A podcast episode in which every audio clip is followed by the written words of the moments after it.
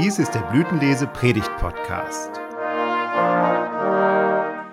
Details zum Thema dieser Folge und wer für sie redet, finden Sie in der dazugehörigen Beschreibung.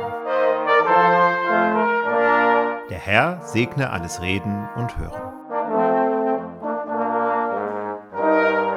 Die Gnade unseres Herrn Jesus Christus, die Liebe Gottes und die Gemeinschaft des Heiligen Geistes sei mit uns allen. Amen. Gottes Wort, das über dieser Predigt steht, ist der Wochenspruch für den Sonntag Estomihi aus dem Lukasevangelium im 18. Kapitel.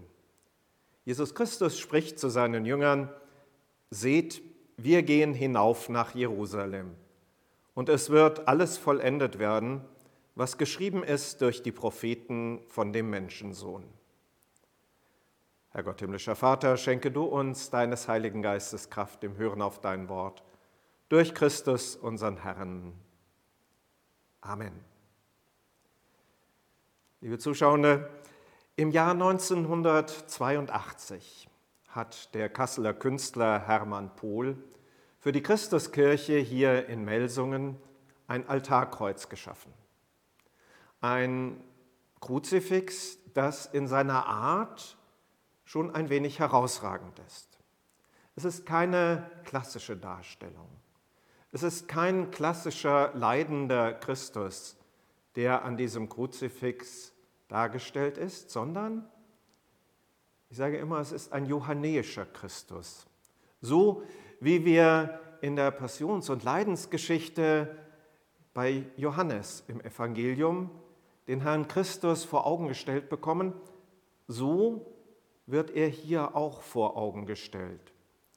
Als derjenige, der am Kreuz den Sieg errungen hat, der im Leiden schon verherrlicht wird, der Herrscher und majestätisch ist.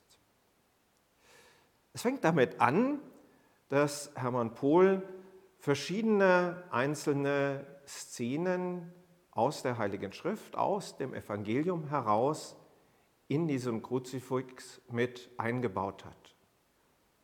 Unten am Sockel findet sich die verlorene Welt. Sie ist dargestellt in einer Figur, die in sich gekehrt ist, gekrümmt ist, die schlafend irgendwie dort liegt und die gar nicht so richtig aufgerichtet ist. Ein Symbol dafür, wie wir Welt immer wieder auch erleben. Die Welt um uns herum, die in sich gekrümmt ist, wo Dinge einfach nicht in Ordnung sind, wo es Auseinandersetzungen gibt, wo es Kriege gibt und man sich immer wieder fragt, warum eigentlich? Warum tun Menschen Menschen das an? Eine in sich gekrümmte Welt, aber auch für uns selbst. In unserem Leiden, in dem Erleben von Vergänglichkeit, in dem Erleben von Schuld. All das drückt diese schlafende, in sich gekrümmte Kreatur im Sockel des Kreuzes aus da hinein. In diese Geschichte, in diese Welt geschieht Handeln Gottes. Kommt Jesus Christus, der Sohn Gottes, kommt Gott selbst in die Welt hinein. In der unteren Plakette, direkt über dem Sockel, hat der Künstler die Geburt Jesu Christi dargestellt, die Weihnachtsgeschichte ganz klassisch eigentlich mit dem Christuskind, mit Maria und Josef, mit den Hirten, mit den Weisen aus dem Morgenland. Und doch geht er auch in dieser Darstellung schon ein wenig über das Anschauliche hinaus. Dahinter steckt ebenfalls ein Gedanke aus dem Johannesevangelium. Das Wort ward Fleisch und wohnte unter uns. Darum geht es. Gott selbst kommt in diese Welt hinein. Gott selbst will das, was in uns verkrümmt und was ungerade ist, gerade machen, will uns aufrichten. Die Weihnachtsgeschichte, die Menschwerdung unseres Gottes ist der Beginn dieser Geschichte, die Gott mit uns hat und die uns zu einem Ziel führen soll. Derjenige, der da kommt, ist nicht nur einfach ein Kind, das in seiner Niedlichkeit dann anzusehen wäre, sondern schon da zeigt sich die Majestät unseres Gottes. Vom Künstler wird das weiter dargestellt in zwei biblischen Szenen, die auf dem Querbalken jeweils an den Enden des Kreuzes dargestellt sind. Auf der linken Seite die Salbung Jesu in Bethanien. Die Geschichte ebenfalls aus dem Johannesevangelium heraus. Sechs Tage vor dem Passafest kam Jesus nach Bethanien, wo Lazarus war, den Jesus auferweckt hatte von den Toten. Dort machten sie ihm ein Mahl und Martha diente bei Tisch. Lazarus war einer von denen, die mit ihm zu Tisch saßen. Da nahm Maria ein Pfund Salböl von unverfälschter, kostbarer Narde und salbte die Füße Jesu und trocknete mit ihrem Haar seine Füße. Das Haus aber wurde erfüllt vom Duft des Öls. Da sprach einer seiner Jünger, Judas Iskariot, der ihn hernach verriet, Warum wurde dieses Öl nicht für 300 Silbergroschen verkauft und das Geld den Armen gegeben. Das sagte er aber nicht, weil ihm an den Armen lag, sondern er war ein Dieb. Er hatte den Geldbeutel und nahm an sich, was gegeben wurde. Da sprach Jesus, lass sie. Es soll gelten für den Tag meines Begräbnisses. Denn Arme habt ihr alle Zeit bei euch, mich aber habt ihr nicht alle Zeit zu erkennen in der Darstellung ist Jesus. Jesus, der tatsächlich dann gesalbt wird. Und im Hintergrund Judas, der irgendwie auch schon erkennbar damit nicht einverstanden ist. Und doch, genau darum geht es. Bei dieser Salbung in Bethanien, dass Jesus seine Majestät zeigt.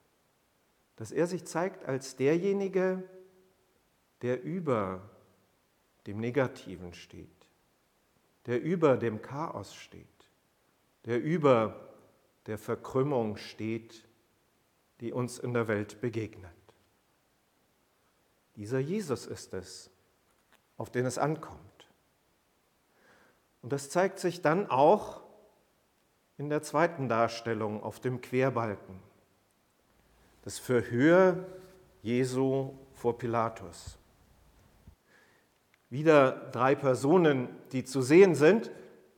Jesus, Pilatus, der auf ihn deutet, und eine Frau, die Frau des Pilatus, die im Matthäusevangelium zu Pilatus sagt, habe du nichts zu schaffen mit diesem Gerechten.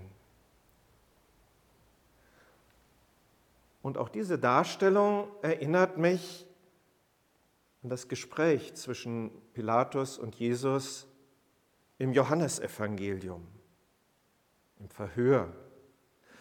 Da heißt es, Pilatus ging wieder hinein ins Prätorium und rief Jesus und sprach zu ihm, Bist du der Judenkönig? Jesus antwortete, sagst du das von dir aus oder haben dir es andere über mich gesagt? Pilatus antwortete, bin ich ein Jude? Dein Volk und die hohen Priester haben dich mir überantwortet. Was hast du getan? Jesus antwortete, mein Reich ist nicht von dieser Welt. Wäre mein Reich von dieser Welt, meine Diener würden darum kämpfen, dass ich den Juden nicht überantwortet würde. Aber nun ist mein Reich nicht von hier. Da sprach Pilatus zu ihm, so bist du dennoch ein König? Jesus antwortete, du sagst es, ich bin ein König. Ich bin dazu geboren und in die Welt gekommen, dass ich die Wahrheit bezeuge. Wer aus der Wahrheit ist, der hört meine Stimme.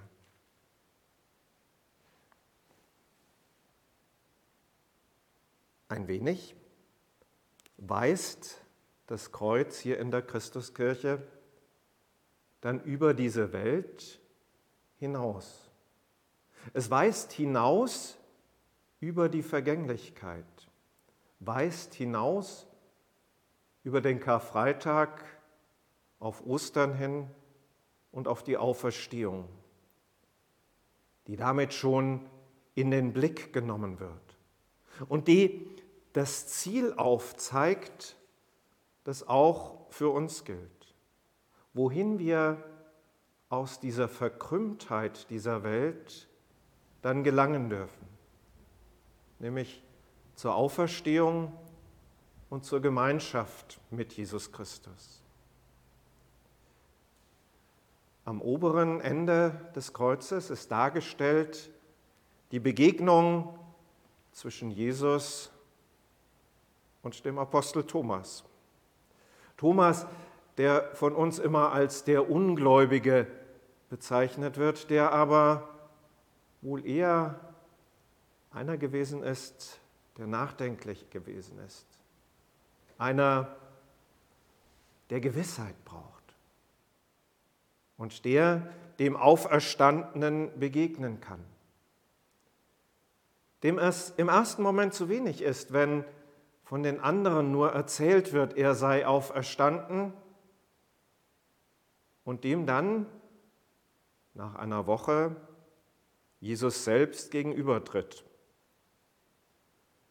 Jesus trat mitten unter sie und spricht, Friede sei mit euch.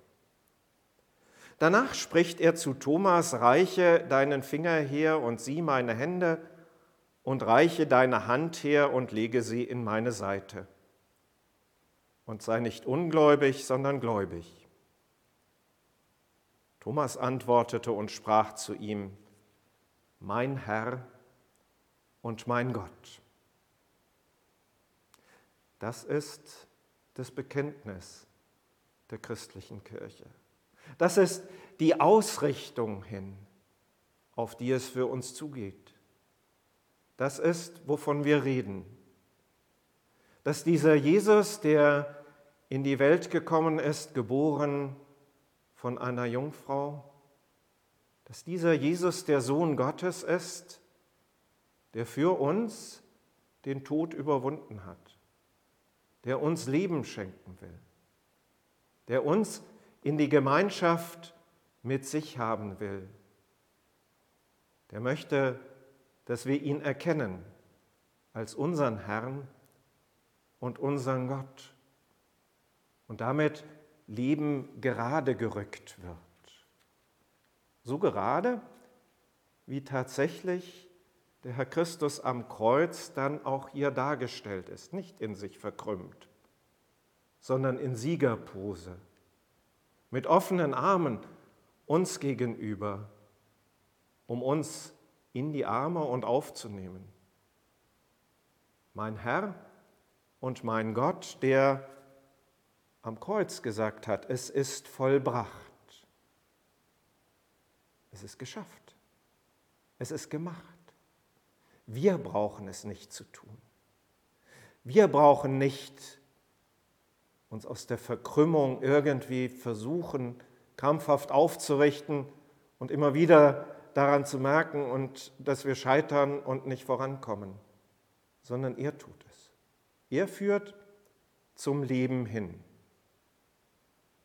Und so ist dieser Christus am Kreuz hier in Melsungen jedes Mal wieder, wenn ich ihn betrachte, einer, der mich einlädt. Einlädt zu dem Bekenntnis, mein Herr und mein Gott. Das ist genau das, wofür er in diese Welt gekommen ist, wofür er am Kreuz gelitten hat, gestorben ist, um uns Leben zu geben, ein waches Leben im Aufblick hin zu ihm. Amen. Und der Friede Gottes, der höher ist als alle Vernunft, bewahre unsere Herzen und Sinne in Christus Jesus. Amen.